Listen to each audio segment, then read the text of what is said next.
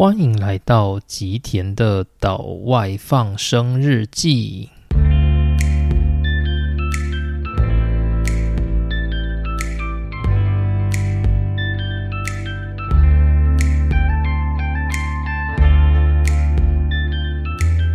大家好，欢迎来到今天的内容。今天呢，原本我是规划要来讲半导体系列啦。不过，因为我实在是太久没有讲就是量子力学系列的故事，所以我想说呢，就是为了避免我就是跟这些科学家们离得太远，我还是想说今天先来把我的量子力学的故事继续推进一些。于是呢，我们今天要继续完成就是海森堡的下集。海森堡他是量子力学领域当中非常非常重要的一个人物，而这个人物呢，不仅仅是因为他提出了大家熟知的测不准原理，还包含了他所提出一个可以整合，并且呢让所有量子力学学界都一直困扰已久的问题，那就是量子的领域呢，它的各种实验跟理论是没有办法相互匹配的，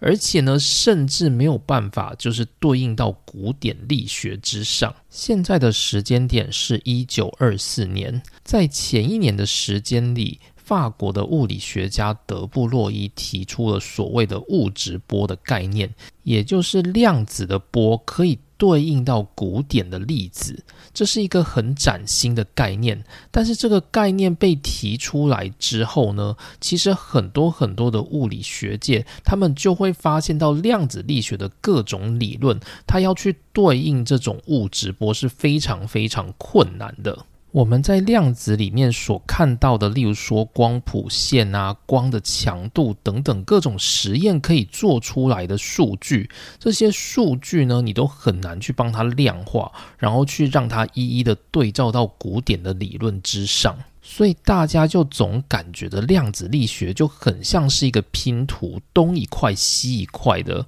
就我们大概可以了解每一块它可能发生的事情，但是你只要把它拼在一起，你就会发现，哎，好像又少了一些东西。数据之间相互是没有办法解释，理论之间呢也是有相当多的矛盾。所以呢，这让就是量子力学的大人物哥本哈根的尼尔斯波尔非常非常的头痛。所以在一九二四年的这一段期间呢。他不断的把这个概念传输给当时来到哥本哈根理论物理学研究所的博士毕业生海森堡。海森堡与波尔相互的认识，我们在上一集有讲过。海森堡当初会来到哥本哈根，有很大的一部分是过去曾在哥本哈根担任助教，同时也是海森堡过去他在大学时期。慕尼黑大学索莫菲研究室的同窗，也就是包利。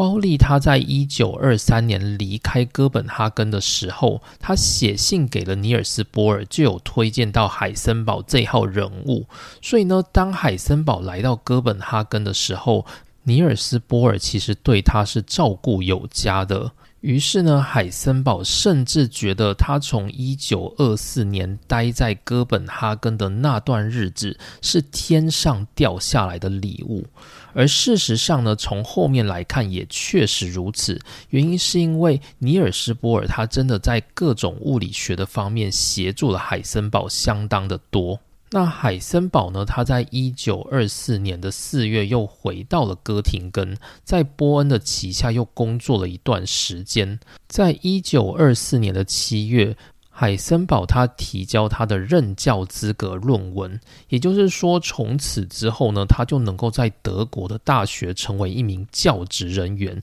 他不用再依附在任何的研究室当一个助教，他可以成为一个教授。那不过呢，这时候他所属还是在马克思波恩的哥廷根大学底下的研究所。那马克思波恩呢，刚好因为有事，必须在一九二四年的冬天到美国去。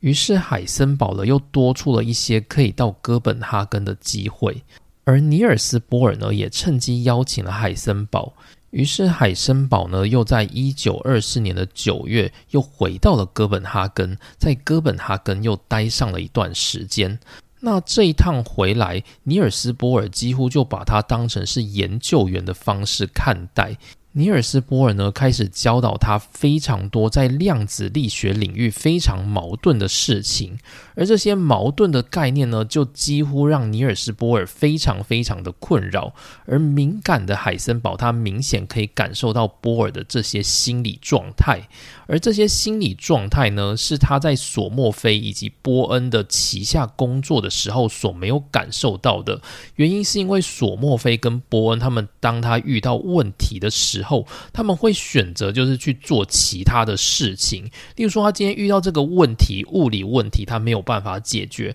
那他可能就会去研究其他的方向，就不会把心力放在这个上面。但是相较于此呢，尼尔斯波尔他是真心想要把这个问题给解决出来的，所以他是直接整个人卡在这个问题上，对于这个问题呢会显现出非常强大的困扰。那这个困扰到底是什么呢？就如同我们刚刚所说的量子力学，它的领域呢，所有的研究就像是拼图一样，所有的理论都是东一块西一块的，谁来去整合这个理论呢？没有人知道该怎么办。而尼尔斯波尔呢，他心里就想着要把这样的问题交给海森堡来帮忙解决。那这当中呢，其实也带有就是包利的期待，因为包利他曾经在写信给尼尔斯波尔的时候，告诉他说：“我希望海森堡可以带一些解决方案回来。”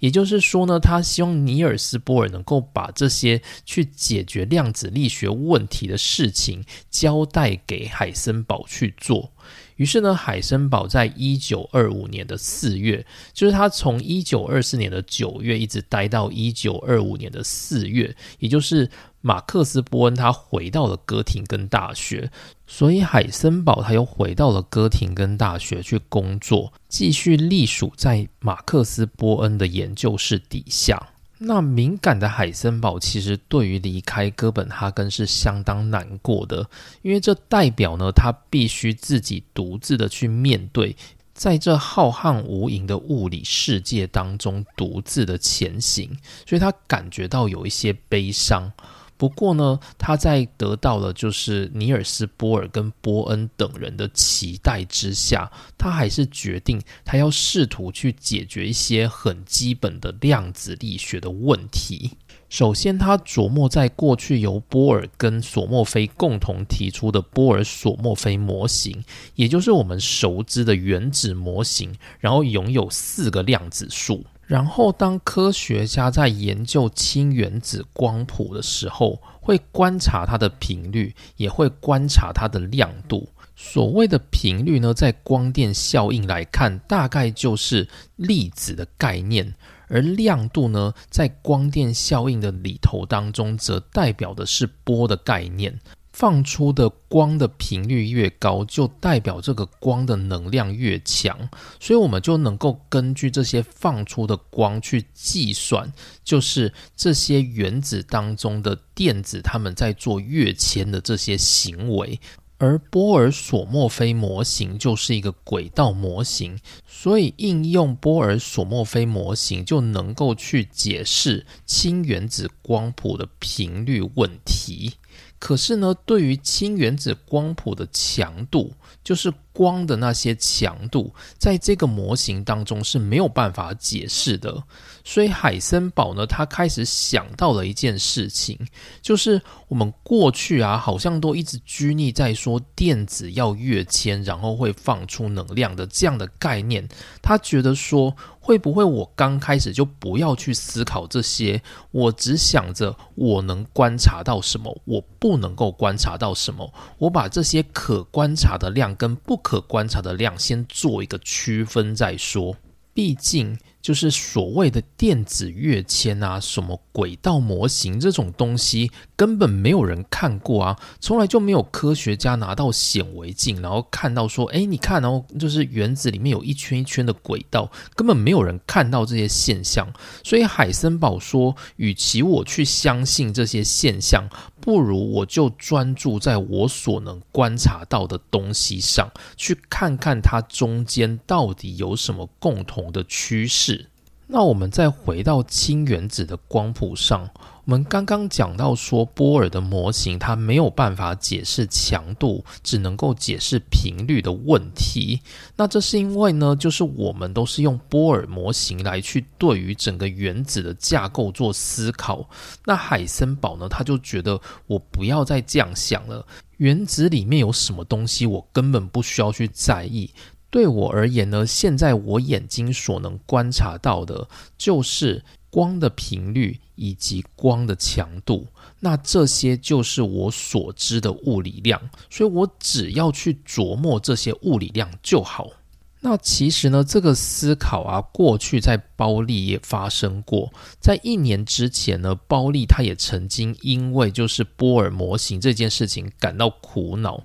包利当时的想法就是一直质疑说，原子里面真的会有轨道这种东西吗？那因为呢，就是包利跟海森堡他们过去都是索莫菲旗下的弟子嘛，所以他们对于就是原子模型耳濡目染也是非常理所当然的，所以他们就在这个耳濡目染的当中呢，去感受到说，原子模型是一个非常诡异的东西。所以海森堡他在写给波尔的信当中，他写了这样的一段话。他说：“在我看来，普通力学意义上电子轨道的存在，它其实是属于一种假设。但是呢，我们必须根据我们的经验来改造我们的观念。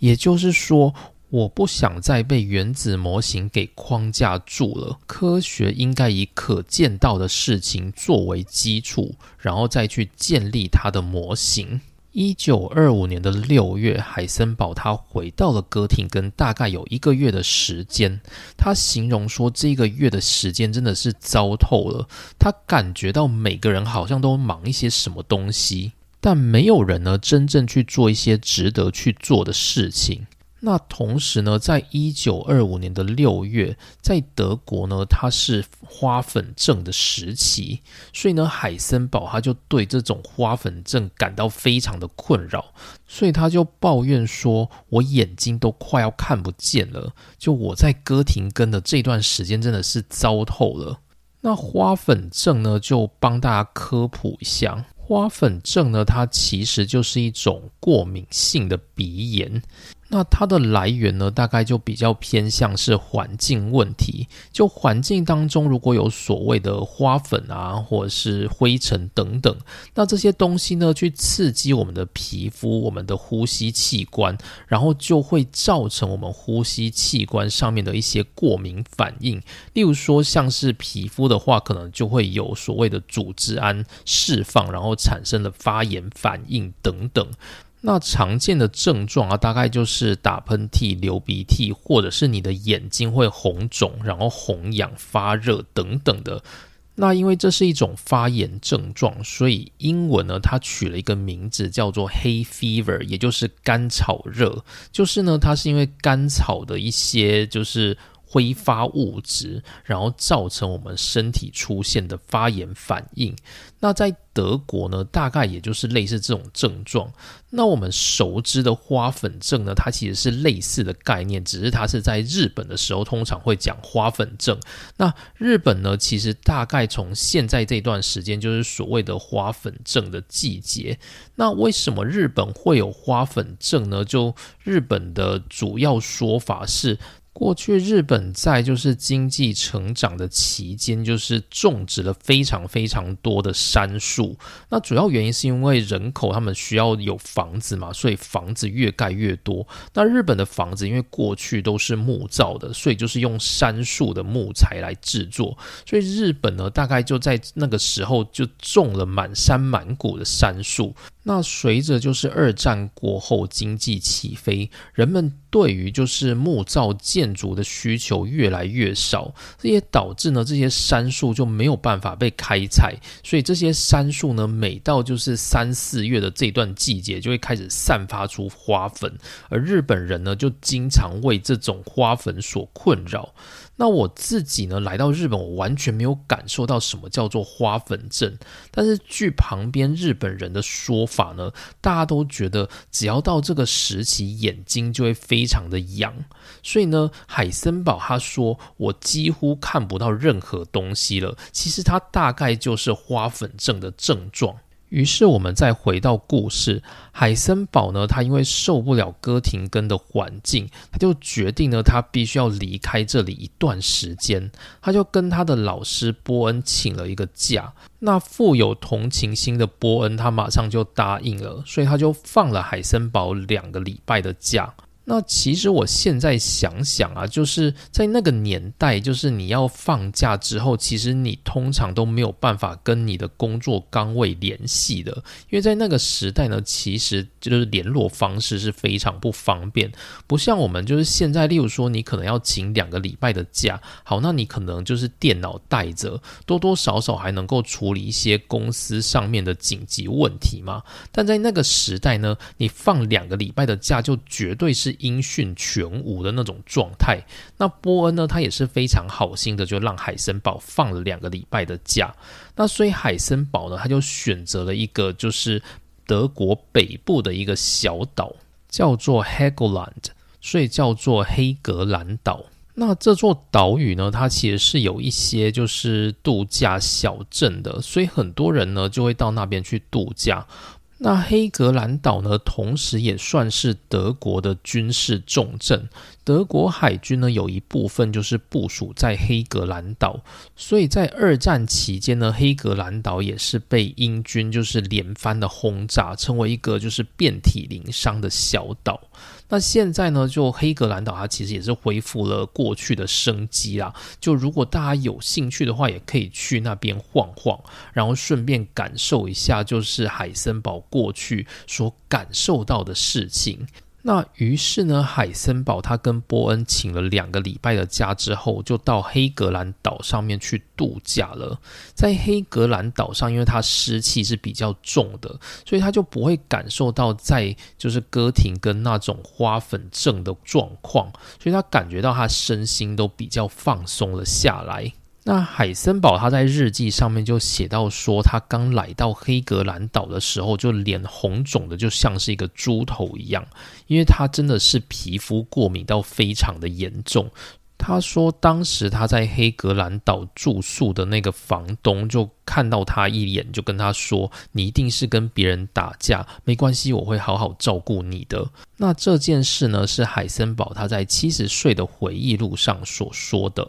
那于是海森堡就在这里待了几天，他就晒晒太阳、看海、吹吹海风，然后偶尔去游个泳，去放松他的身心状态。那于是呢，他感受到他身心放松之后，他又开始把思想回到他的物理上面。在哥廷根的时候，物理问题当中的繁杂数学一度让他感受到焦虑。不过在黑格兰岛呢，因为他放松了他的心情，他就觉得说，那这个数学问题我就暂时不要处理好了。于是他又决定把他的心力拿来去解决。为什么氢原子的光谱线它会出现不同的强度？而这些光的强度到底有什么谜团？那因为呢，他手上也有光频率的数据，所以他就整理说，依据波尔模型。每个光频率，它是因为跃迁所得到的结果。例如，我从轨道三跳到轨道一，从轨道四跳到轨道二，就会产生不同的频率。所以，他就把这些频率都列出来，并且呢，去观察说这些频率所对应的光的强度是多少。那因为呢，就是他不知道该怎么处理。对他而言呢，他所能知道的就是数据显现出来的频率跟强度，所以他就把这些频率呢，就是按照数据把它这样子罗列下来。那它罗列的概念呢，其实就蛮简单的。它的第一行呢，分别就代表一一一二一三一四点点点。一一代表的是从第一个轨道跳到第一个轨道所会放出的频率。一二所代表的是第一个轨道跳到第二个轨道所会放出的频率。好，那接着第二行呢，就是二一、二二、二三、二四。二一呢，就代表从第二个轨道跳到第一个轨道会放出多少频率的光。第三行呢，则是三一、三二、三三、三四。那三一呢，就是从第三个轨道跳到第一个轨道会放出多少频率的光。于是呢，它就可以列出一整个表。那这个表呢，如果大家有注意到的话，应该会发现到说，从低轨域跳到高轨域，怎么可能会放出光？所以这时候呢，它的频率就不是放出光的频率，而是吸收光的频率。所以呢，就要去找吸收光谱当中的频率，把它填进去。所以呢，海森堡就利用这样的概念呢，去填入就是所有在各个轨域当中的频率，也就。就是说呢，海森堡它完全不考虑电子它是怎么运作的，它只考虑说我今天看到的光谱它就是长这个样子。那接着呢，他再去思考说这些频率当中有哪些频率是不太可能发生的，有哪些频率呢？它发生的机会很高。例如呢，像一一一二。一三一四，如果你今天是一个没有吸收能量的情况之下，那这种频率是几乎不可能发生的。然后像是一一二二三三四四这种，就是从自己的轨道跳到自己的轨道的这种事也不会发生的，所以这些出现的几率都是零。然后依据元素的不同，因为每个元素它在每层轨道它有的电子的数量是不同的，所以在每个元素当中，电子从 A 轨道跳到 B 轨道，它的跳跃的这个跃迁几率。是不一样的，所以呢，我们只要知道每个轨道间它跃迁的几率，那我们就会知道什么样的频率它跃迁的那个几率会比较高，什么样的能量它放射出来的几率会比较高，于是它就形成了光的强度在光谱上被我们看到，所以我们只要知道就是。电子在每个轨道当中，它跃迁的那个几率，以及呢，就是它跃迁之后会产生出来的能量，我们就会知道什么样的能量它会以什么样的几率出现在我们的视野当中，于是呢，就形成了光的强度，而这个东西呢，就是我们在现实物理所能观察到的量。也就是说，量子力学它就是一个几率问题，因为我们看到了各种东西它出现的几率不同，所以呢，我们才能够观察到各种明暗亮暗的变化。自然界的元素在运作当中，就是存在这种几率上面的差异，所以我们才能够看到缤纷多彩的自然世界。那电子它在每个轨道当中到底是什么样的一个存在呢？在波尔的模型当中，波尔想象每个原子当中的电子，它就是在自己的轨道上面绕行的原子核做运行。那在绕行的这个过程当中呢？电子的本身，它是一个静止的物体，你可以想象，就很像是一颗行星，它绕着太阳在行走，而那个行星呢，它几乎不太会变动。虽然说它可能会像地球会自转嘛，但那个自转其实非常的缓慢，所以你就先想象它不会动，它就是绕着太阳一直不断的旋转，大概是这样的模型概念。可是，在海森堡他的想法里面，如果是这样的话，那每颗电子它不可能具备自己的能量，所以呢，每颗电子它应该具有某种跟别的电子不同的东西，那就是在不同的轨道，每颗电子它会有自己振动的方式，而这个振动的方式呢，海森堡他认为那就是电子的频率。那频率是一个什么样的概念？就大家虽然常常听到频率这件事，但多多少少会对频率到底要描述什么东西感觉到非常为难吧？就频率呢，它其实就是一个你每秒当中能够做出那一个行为的次数。假设你今天是闪电侠好了，所以你可以一秒就跑操场一圈，所以你一秒跑操场一圈，所以你频率是一。那假设呢，你是更强的闪电侠，那你可以一秒跑操场一百圈，所以你这时候的频率就是一百。所以对于每个轨道的电子，它会有不同的频率，其实就代表说，在 A 轨道当中的电子，它。跑的那个频率如果是一百的话，就表示它一秒可以跑一百圈。在 B 轨道的电子，它的频率如果是一千的话，就代表它每一秒可以跑一千圈，大概是这样的概念。所以呢，每个电子它其实就是在自己的轨道上面做自己的运行动作，而海森堡认为这就是古典力学当中的正子。正子 pendulum，我们在古典力学当中学到的最常见到的就是摆锤，就是摆锤它每秒可以摆动几下，而摆动几下就是它的频率。于是呢，海森堡就几乎把量子力学的东西拉到古典的世界了。接着他就引进了古典世界摆锤等这种正子的。动量概念跟能量概念来做计算，这里大家会不会不知道？就是摆锤是什么东西？摆锤大家可以想象是那种催眠的时候啊，不是会有催眠师在你前面一直晃着一个东西，然后那个东西就摇摇摇摇摇到最后你就睡着了。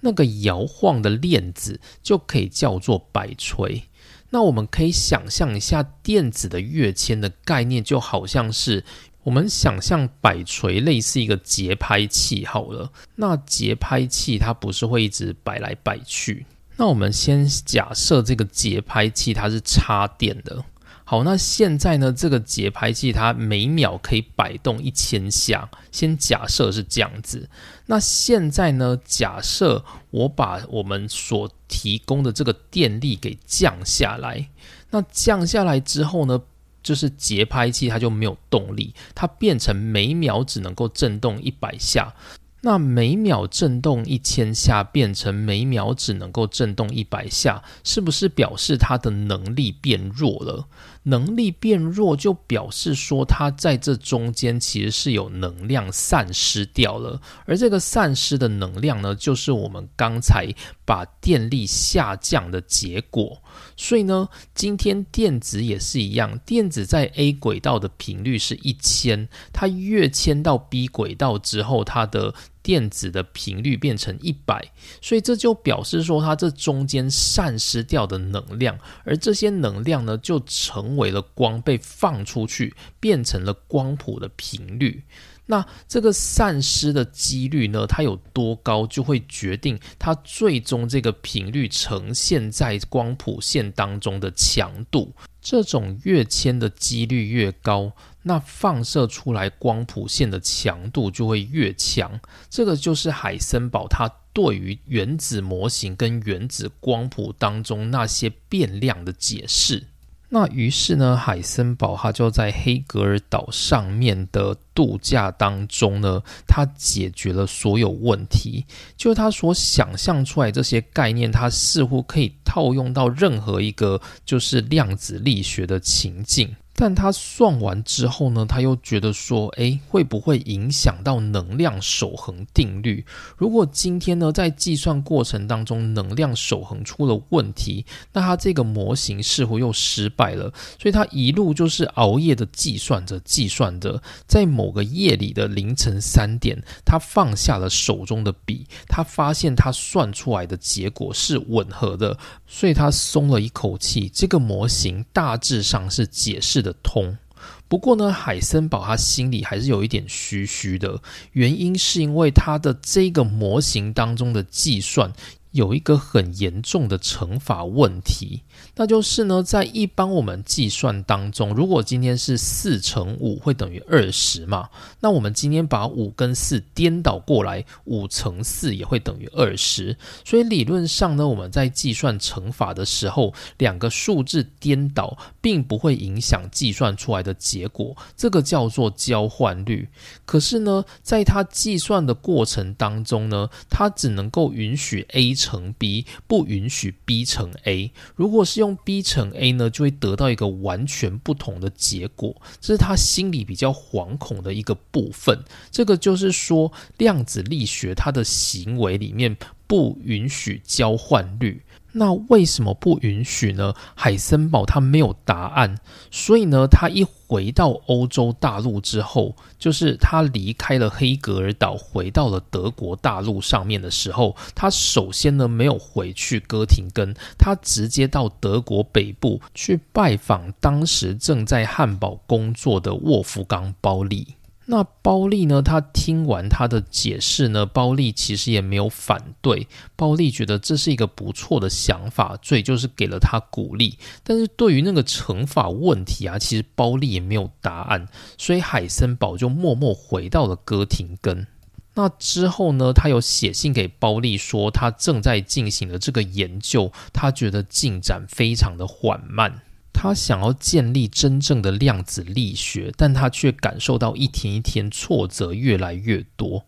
不过，因为海森堡他的思维是建立在可观察量上面，也就是说，可观察数据的整理就可以得到海森堡所推论出来的结果，所以某种程度呢，也算是一种进展。于是他就开始着手写了这一篇论文，那一直写到就是一九二五年的六月底。那因为他对于自己的论文，就是他的模型没什么自信，所以他就送了一份去给包利，就是请包利也帮他看看。不过因为呢，就是七月初的时候，海森堡他要到。英国的剑桥大学去演讲，所以呢，他就希望包利能够在两三天之内，就是给他回复。那包利呢，他在看了海森堡这个论文的时候，他非常非常的兴奋。包利在写给他同事的信里，他说到，他看完海森堡的这一篇论文，觉得生命带来了新的乐趣。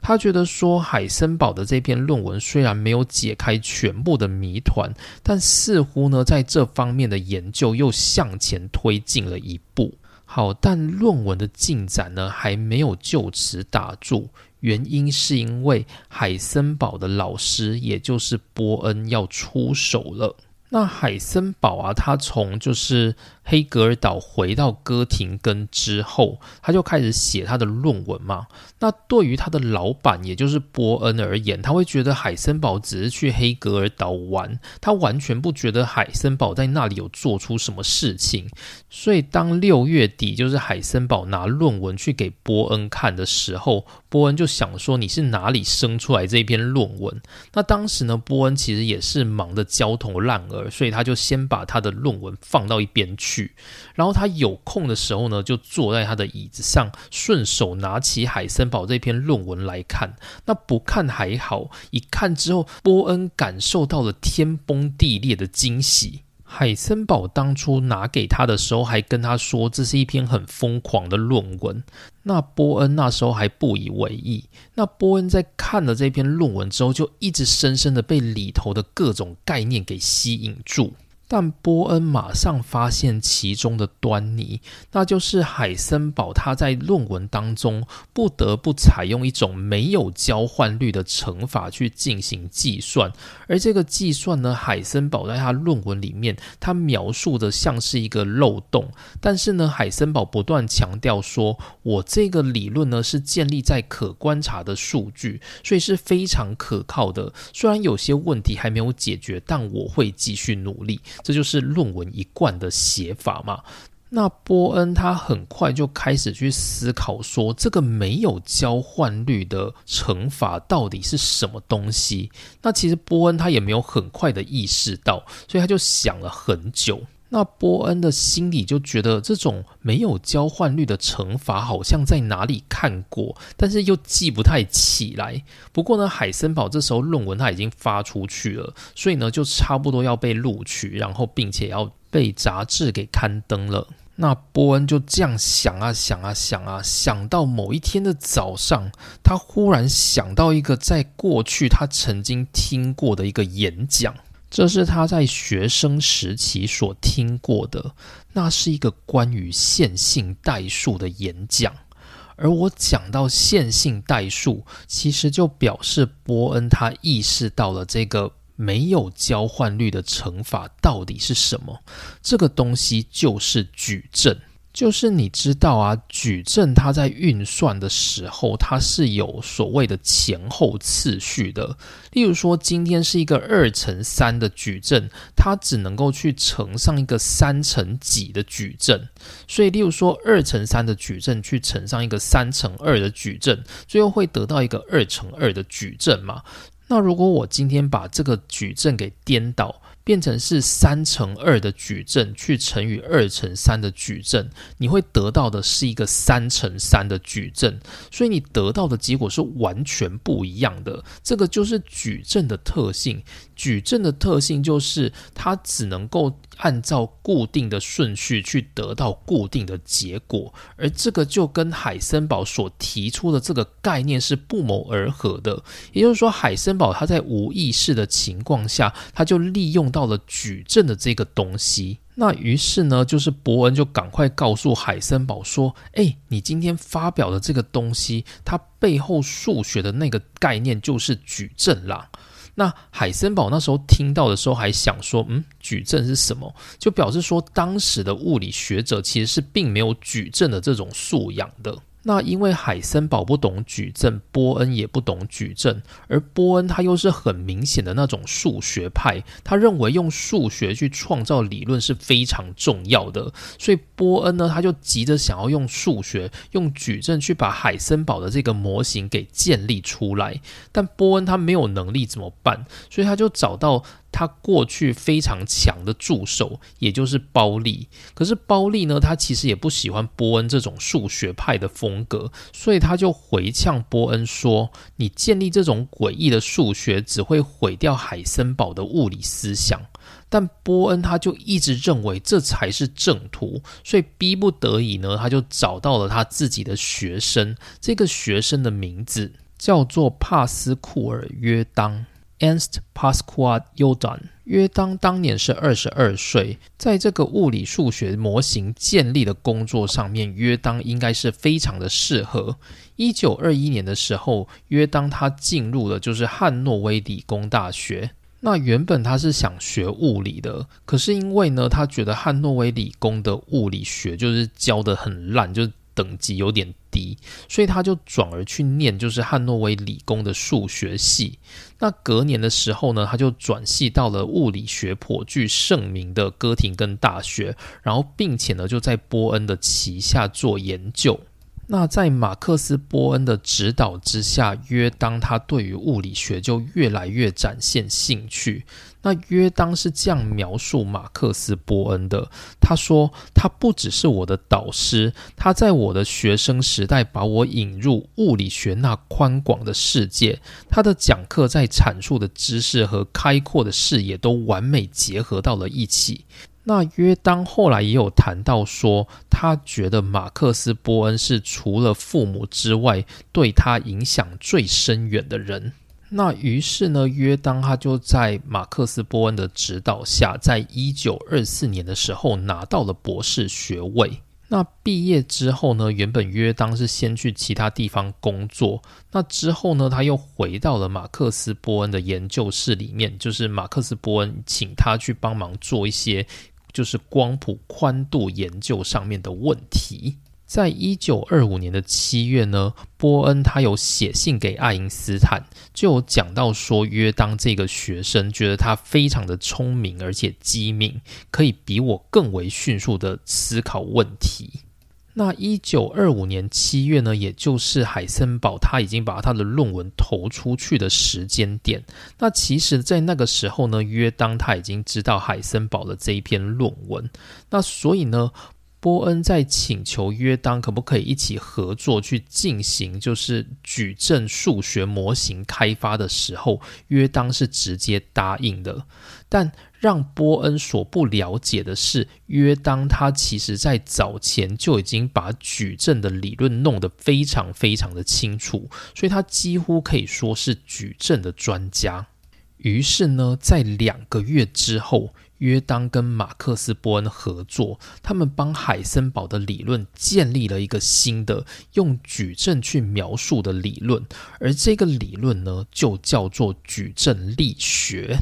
那约当他在看完海森堡他的论文当中的这些计算之后，他马上就想到了一个可以用来去解释这个动量跟位置运算的公式，而这个公式呢，就非常强调所谓的顺序，而这个顺序呢，就可以用矩阵去描述。他所提出的这个公式，就是我们在量子力学大名鼎鼎的 p q 减 q p 会等于二派分之 i h，i 指的就是复数，h 则是普朗克常数。这里的概念呢，就是完全的矩阵公式。那时间来到一九二五年的八月。波恩他带着他的家人到瑞士去过暑假，而约当呢，他就留在哥廷根工作，开始整理九月可以发表的论文。那他写论文的过程当中呢，他就送了一份给海森堡。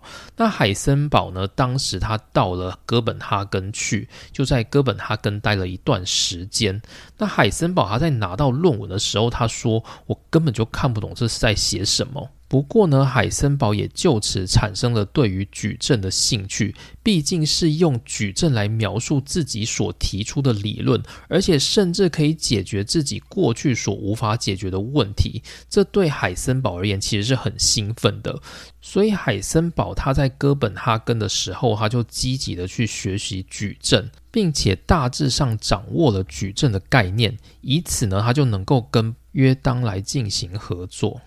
一九二五年的十月，海森堡回到了哥廷根，然后并且帮助了约当，跟约当完成的就是由海森堡、约当以及波恩三人共同合作的论文。这篇论文呢，它是历史上非常具有意义的文献，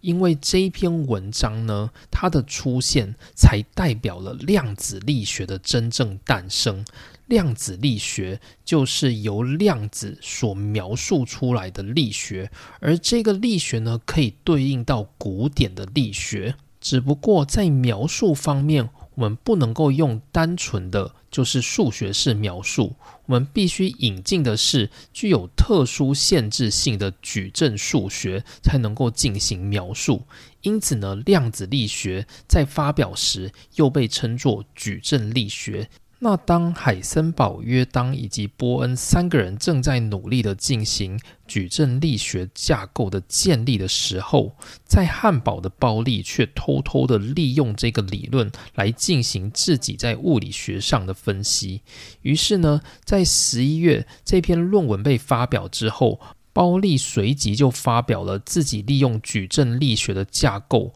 去。解释了氢原子模型的光谱，同时呢，他还将这个模型套用到另外一个叫做斯塔克效应，也就是外部的电场对于光谱的影响的这一件事情上面。包利也同时利用矩阵力学来解决了。那这件事呢，其实让海森堡非常不高兴，因为这原本是海森堡后续想要做的主题。毕竟海森堡等人他们提出了这个模型之后，接着就要。要来用这个模型对后续的物理进行验证嘛？那每验证一篇就会多一篇论文可以发表。结果呢，这些论文通通被包利抢去了，所以让海森堡有点不太高兴。尤其是在斯塔克效应的这个印证上，过去其实海森堡花费了非常非常多的时间，都没有办法得到合理的推导。所以呢，包利把它解决出来了。海森堡觉得有点像是饭碗被人家抢走的感觉。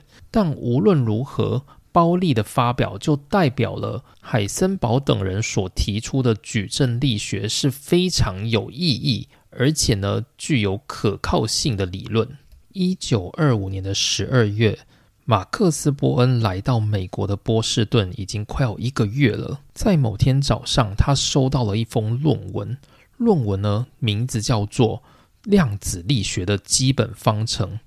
论文的内容几乎涵盖了所有波恩他们三个人所共同提出的概念，而他的作者呢是一位来自剑桥大学高年级的研究生，他的名字叫做 P.A.M. 迪拉克 （Paul Adrian Maris Dirac），我们通常会叫做 Paul Dirac，也就是保罗·迪拉克。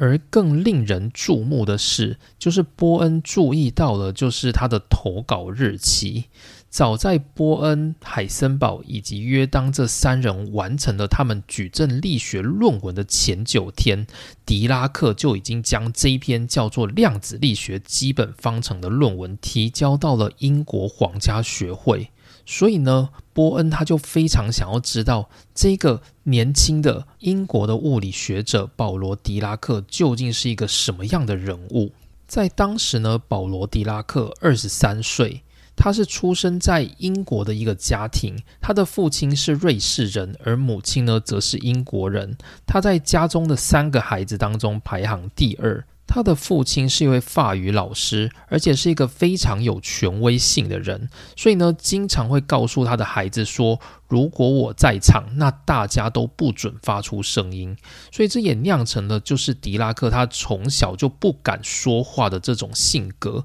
所以狄拉克呢，他一直都是沉默寡言的，在研究上面呢，都会说其实这跟狄拉克在权威教育底下的创伤有关。那狄拉克呢？他其实本身对于科学是非常感兴趣的，但是在一九一八年的时候，在他父亲的建议之下，他进入了布里斯托大学的电机工程学系，在三年后取得了学位，但他一时找不到工程师的工作，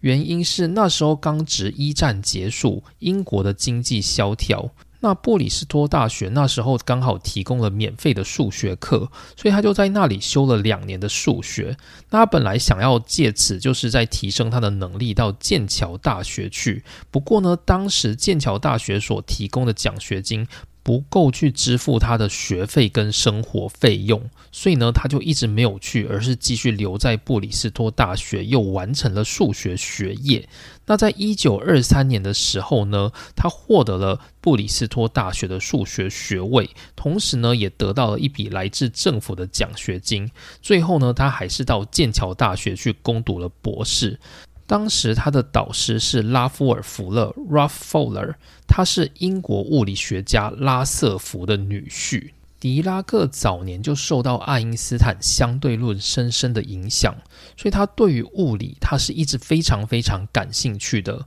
所以他来到剑桥之后，他觉得他不能够再蹉跎他的人生了，他必须要赶紧把自己的人生投入到他最喜欢的物理学去。那剑桥大学的学风就刚好符合，就是狄拉克这种沉默寡言的人，因为狄拉克不喜欢与人交际，应该说他本来就没有有这个习惯，所以呢，大部分的时间他都会待在房间自己思考。而狄拉克呢，他非常享受这种他称作被人遗弃的感觉。那他会偶尔呢，就到剑桥附近的小镇去散步来放松心情。他也对于独处感受到非常大的自在。那为什么狄拉克会抢先海森堡一步提出了就是量子力学基本方程的这篇论文呢？其实主要的灵感就是来自于海森堡他自己。在一九二五年，我们刚刚有提到海森堡他在七月的时候要到剑桥大学的演讲。那海森堡旅居剑桥的时候呢，就是暂时住在拉尔夫福勒的家里，也就是狄拉克的导师。那海森堡呢也会跟就是拉尔夫·福勒共同聊关于他们最近的研究，所以拉尔夫·福勒呢他就告诉狄拉克说：“你可以关注一下海森堡演讲当中他研究的一些内容。”那海森堡在七月他完成这篇论文的时候，他也是有给拉尔夫·福勒一篇，请他帮忙过目。那那时候呢，拉尔夫·福勒他就把这篇论文给了狄拉克，请狄拉克看看。那狄拉克他看到的时候，大概是在九月。他看到的时候，他就觉得说，这个没有交换率的乘法，它才是这一篇论文的重点才对。于是呢，狄拉克就赶紧把他的身心都投入到这个没有交换率的乘法，去解释它其中的端倪。这个端倪就是物理量有两种形式。一种形式是可交换，一种形式是不可交换。什么意思呢？就是在某些物理量你在测试它的时候。例如说，你先测 A 的这个物理量，再测 B 这个物理量，测出来的结果会跟你先测 B 这个物理量，再测 A 这个物理量测出来的结果是一样，那你就可以说它叫做可交换，也就是说 A 乘 B 会等于 B 乘 A 的这个概念。但有些物理量是你如果将它的量测顺序颠倒，你测出来的结果就会完全不一样。就是你先测了 A，再测了 B，跟你先测 B 再测 A 得到的结果会完全不同。这种概念呢，就称作这个物理量是无法交换的。所以呢，在量子力学的概念当中，有一种物理量是无法交换，这种物理量就是动量跟位置。我今天对这个东西去测它的动量，再测它的位置，跟我先去测它的位置，在测它的动量，我会得到完全不同的结果。为什么呢？我们等一下再来解释。总之呢，狄拉克他就发现了这个概念之后，他认为海森堡所提出的这个理论当中，就是存在着这两种无法交换的物理量。今天 P 代表动量，Q 代表位置，P 乘以 Q 不会等于 Q 乘以 P，而 P 跟 Q 之间会存在一个差值，而这个差值呢就是二派分之 I H，而狄拉克他就意识到了这一点，他就提出了动量与位置是两个彼此不能互换的物理量。好，那接着我们来讲讲为什么不能互换。这个原因其实是因为在量子的世界里，如果你先测 A，可能改变这个量子的状态，而导致你测出来的 B，它的结果就不是它真正的那个结果。例如说，我们现在想象一颗电子，它正在跑。它正在移动当中，那既然它移动，它就会有动量，所以这时候呢，我们就对它做了动量测试，所以测出它的动量叫做 p。然后这时候呢，我们再对它做位置测试。那我们在测试一个东西的位置的时候，通常我们必须要测到非常非常精准的话，我们就需要用波长比较短。也就是能量比较高的波去测试，而因为电子非常非常小颗嘛，所以你用这个波一去测试的时候，你会测到这个电子现在的位置没错。可是，在你测试的同时，你会因为高能量就把这个电子给弹飞走。好，所以我们现在就把测量顺序颠倒。我们先来测这一个电子的位置，所以我刚开始就给它一个高能量的波去测它的位置。好，我测到了这个位置，OK。那接着呢，我再去测它的动量的时候，这个电子它已经被我的高能波给打飞了，所以它。多了一个高能波给它的新能量，所以它的速度呢，已经跟原本是不一样的。所以这时候，如果你再去测这颗电子的动量，就会发现它跟你原本测的那个动量是完全不同的。所以呢，在我们量子力学的世界里面，你会出现这种对物理量的取得顺序不可交换的这个现象，而这是在量子领域才会出现的问题。那所以这个领域后来才有了新的延伸，也就是海森堡的测不准原理。就是说，如果今天一颗电子它有动量跟位置，我要同时去精准的测出它的动量跟位置，几乎是不可能的。怎么说呢？如果我今天对这颗电子去测出它的动量，我想要把这个动量测试到非常精确的时候，那我就会导致这个电子的位置跑掉，所以我就没有办法精准的去测到这个电子的位置。那然后，如果我们首先要先对这个电子的位置进行测试，如果我今天测试到很精准的时候，就表示我要给它一个非常高能量的。光子才能够去测出这一颗电子精准的位置，但在测出的同时呢，我也会让这个电子飞走，所以电子所得到的动量就不是当初的动量了。也就是说呢，如果我今天要对一个电子去同时测出它的动量跟位置的话，其实会存在一个特定的不准度，在这个不准度以下的精准度，我们是没有办法测到的。这个就是海森堡的测不准原理的概念。那总之呢，狄拉克因为提交了这一篇论文之后，在一九二六年的五月，他获得了剑桥大学的博士学位。那量子力学当中的矩阵力学就此成为一门显学，而且呢，它让所有量子界的人都能够轻易的去使用这个力学的学门。就是说，如果今天呢，我想要知道一颗电子它的行为、它的动作，那我就拿这个矩阵力学来计算一下，我就会知道这个电子它会以什么样的几率出现在哪个位置，这是可以被计算的。而量子力学的矩正力学，它就给了大家这样的一个非常方便的概念，所以从此刻开始呢，量子力学就此被创造出来，它成为一个可以让世人们完整使用的一个学问。当然，它还是有一些让人没有办法去接受的缺陷。首先，很大的问题就是它。背后并没有什么深刻的物理意义，也就是说呢，我们并没有办法真的去了解自然界的本质是什么。我们只能够透过矩阵力学来让我们使用它，让我们去操控这些电子光子的行为。但是，电子光子的本质是什么？在这个理论里面，它是没有告诉大家的。所以在一九二六年的三月，爱因斯坦写下了这样的一句话。海森堡波恩的概念让我们喘不过气，他给那些具有理论倾向的人留下深刻的印象，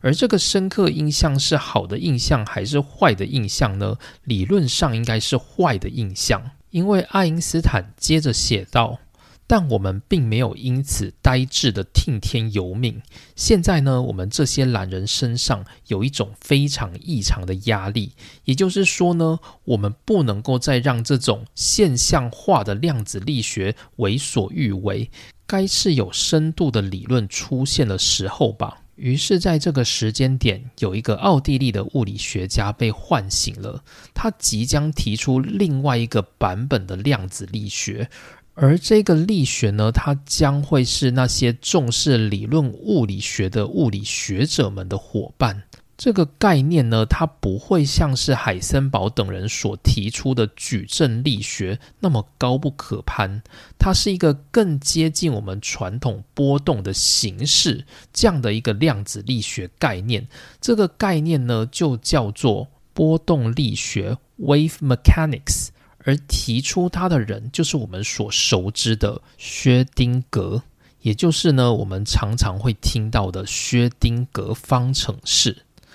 好，那今天的内容大致上就停在这边。今天呢，我们就把矩阵力学到这里告一个段落。量子力学这个大魔王看起来是从一九二五年出现在世人的眼中了。那接下来呢，还会有两年时间去确立哥本哈根诠释的有效性。那不过呢，在下个篇章，我们会先来讲讲爱因斯坦的好伙伴，也就是薛丁格所提出的波动力学。好，那今天的内容就到这边，就我们就没有讲太多的废话，因为我想说，赶快先来赶一些进度比较好。今天就谢谢大家收听，我们下次见，拜拜。